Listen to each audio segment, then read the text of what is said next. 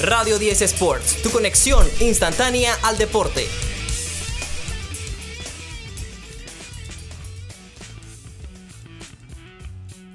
Buenas tardes a todos los oyentes de Radio 10 88.1 FM. Esto es Radio 10 Sports. Aquí Calixto Zúñiga Bordanea. Un placer estar con ustedes, un placer saludarlos. Venimos de una cartelera interesante en la UFC. También regresa la Fórmula 1 esta semana. Hay una razón para, para estar contentos. Pelea de Jake Paul también hubo. NBA, de todo. Vamos a hablar de todo. Recuerden seguirnos en Instagram, arroba R10Sports. También estamos en YouTube y también estamos en Spotify. Bueno, nos escuchan aquí en los 88.1 FM de Radio 10 para toda la ciudad de Panamá.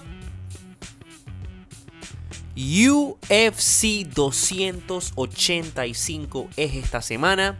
Prepárense para el mejor análisis y previa de las peleas de este fin de semana que van a hacer una verdadera locura. Como main event tenemos a John Jones enfrentándose a Cyril Gain. John Jones que regresa después de tres años sin estar en el octágono y por supuesto no en la élite ¿no? de la UFC. Todo el mundo emocionadísimo por esto. La otra que regresa es Valentina Chepchenko todos estamos muy emocionados de volverla a ver pelear.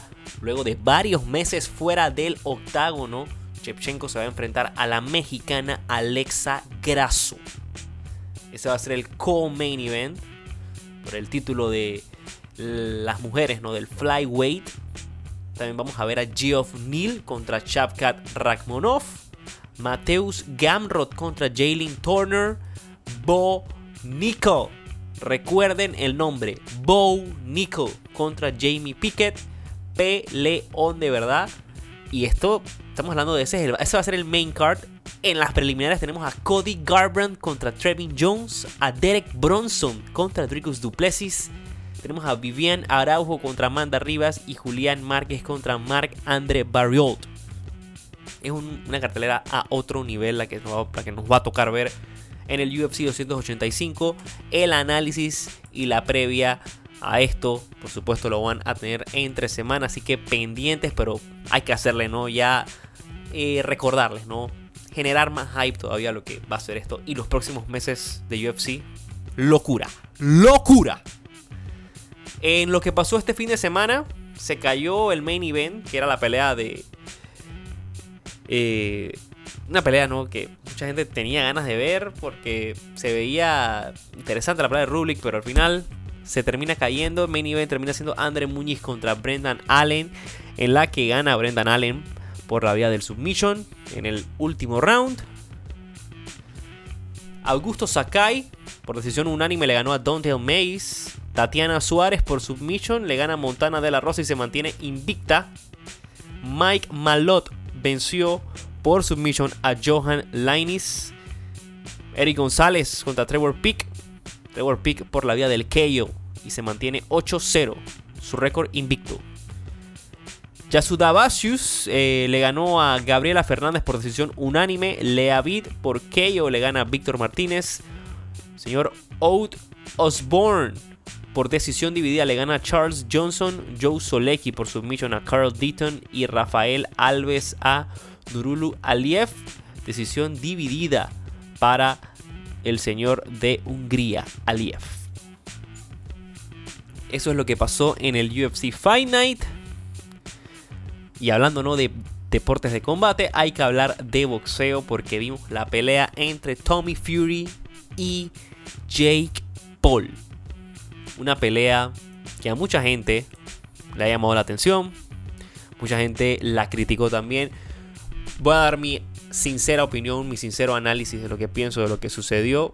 Jake Paul con Tommy Fury es una pelea que hace rato se estaba esperando, se cayó tres veces.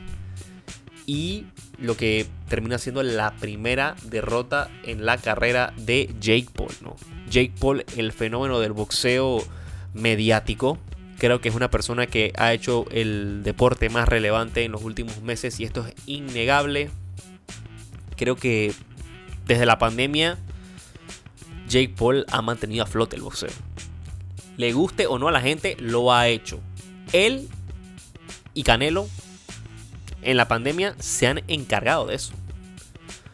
Canelo no con resultados más increíbles, pero Jake Paul en la manera mediática y también cómo ha manejado su carrera, ¿no? Jake Paul ha manejado bien su carrera. Eh, en 7 peleas eh, ha ganado 6, ha perdido esta, ¿no? Que va a ser su primera derrota. Va a haber una revancha, ¿no? Que está en la cláusula. Pero si hay que hablarnos de lo que fue la pelea, eh, Tommy Fury gana sobrado, ¿no? Tommy Fury la verdad que dominó sus rounds. Eso sí, Jake Paul tumba a Tommy Fury en el último round. Y esto te deja, ¿no? Viendo de que ahí está. la, fuerte, la fuerte de Jake es el. El poder. Y algo que él no. Que no hizo en esta pelea y que sí ha hecho en otras peleas es el boxear mejor que su rival por lo menos la mayoría del tiempo. Aquí fue outgame, ¿no? Eh, aquí Tommy Fury le dio una clase de boxeo. No, no sé si. Yo, mi análisis es que buscó mucho el golpe de poder Jake Paul y no lo conseguía, no lo conseguía. Eh, tiene una buena defensa el señor Tommy Fury. Y así ya la pelea ya estaba era a, rifa time, ¿no? Buscarte la, buscar el golpe que lo conectes y ahí se acaba, ¿no? Pero a Jake Paul no le salió esa estrategia, a pesar de que sí lo tumba en el último round. Una pelea que justamente la gana Fury. El mismo Jake Paul lo dice. Él perdió. Que Tommy Fury ganó. Y a ver qué pasa en la revancha, ¿no? Que la revancha eh, eh, las cosas van a ser diferentes, así se refería con el asunto Jake Paul.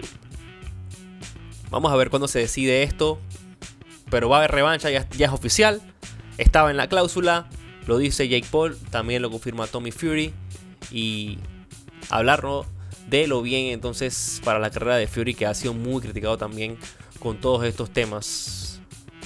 Pero eso fue lo que sucedió ayer en la pelea entre estos dos boxeadores. Boxeo que también tiene buenas peleas próximamente. Ya se confirma la pelea de Gervonta Davis con Ryan García. Esta pelea va a ser el 22 de abril. Ahora sí, oficial. Se firma el contrato. Una pelea que va a traer mucha polémica porque a mí me parece que se está adelantando un poco a los hechos. Me gusta Ryan García, eh, pero siento que Gervonta Davis eh, viene en mejor momento que él y está preparado eh, de sobra para esto, ¿no? Ryan García va a tener que ver qué hace, ¿no? Pero todavía falta más de un mes. Vamos a ir preparando poco a poco hasta eso. Pero los fans de los deportes de combate, específicamente del boxeo y de la UFC, vayan anotando las próximas peleas interesantes en boxeo que se vienen. Brandon Figueroa contra Mark Maxayo. Eso va a ser este sábado que viene. Anótenla que ya sabemos lo que UFC va a estar a otro nivel. Para el 25 de marzo, David Benavides contra Caleb Plant. P. León, sábado 25 de marzo. Anthony Joshua contra Jermaine Franklin, sábado 1 de abril. Shakur Stevenson monstruo. Se enfrenta a Chuichiro Yoshino. Tenemos también a Joe Joyce contra Siley Sang para el 15 de abril. 22 de abril, como les mencionaba, Gervonta Davis contra Ryan García. Virgil Ortiz Jr. contra Eimantas Stanionis, sábado 29 de abril. Katie Taylor contra Amanda Serrano, una, revancha ¿no? entre estas dos boxeadoras. 20 de mayo, sábado 20 de mayo. Anoten las peleas que se vienen en los próximos meses de boxeo. Leones Muy interesante. Muy interesante todo lo que se viene. Siguiéndonos como de costumbre, ¿no? Cambiando otros deportes, vamos a hablar un poquito de lo que está pasando en college basketball. Porque ya estamos, ¿no? Al punto de que la temporada eh, se está poniendo buena. Ya falta poco para marzo. Ya faltan unos días. Último programa del mes de febrero. Y viene la locura, ¿no? Viene March Madness. Y vamos a hacer un repaso de cómo está por lo menos, ¿no? El AP, el Top 25. Donde el número uno de la nación es Houston, que tiene un récord de 27-2. Alabama tiene un récord de 25-4. Kansas tiene récord de 24-5.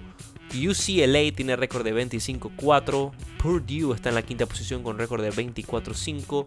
Marquette en la sexta con récord de 23-6. Baylor 21-8 es su récord. Arizona 24-5. Texas 22-7. Y Gonzaga 25-5. Este es el top 10.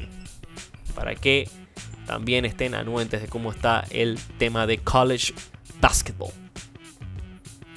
Hablando también de basketball, la NBA.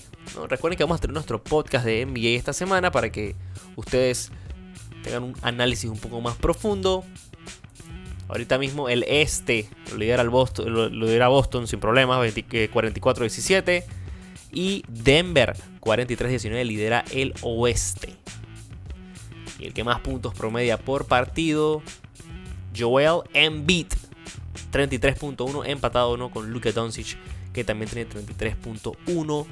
Damian Lillard se tiró 71 puntos anoche, clase de eh, performance por parte de Lillard. Dame Dollar en casa con su gente, 71 puntos, 6 rebotes y 6 asistencias. Noche para el recuerdo. Career high para él. Y Damian Lillard se convierte con Kobe Bryant con los, como los únicos jugadores, bueno, sin contar a Will Chamberlain, que es el que tiene el récord de más juegos de 60 puntos, pero ya se pone de segundo con Kobe Bryant. 6 juegos de 60 o más puntos. Locura lo de Lillard. También recordar que viene pronto el NFL Combine y pronto viene el Free Agency. Muchas noticias de todo. Y de esta manera vamos a finalizar el repaso de hoy de lo que está pasando. Quiero eh, mandarle un saludo a todos los que nos están escuchando siempre y agradecerles ¿no? por la sintonía y también a los que nos siguen en Instagram arroba RD Sports, también los que están pendientes en YouTube, los que están pendientes en Spotify y los que nos escuchan por supuesto en los 88.1 FM de Radio 10. Éxitos y bendiciones a todos. Se despide Calixto Zúñiga Bordanea y nos escuchamos mañana.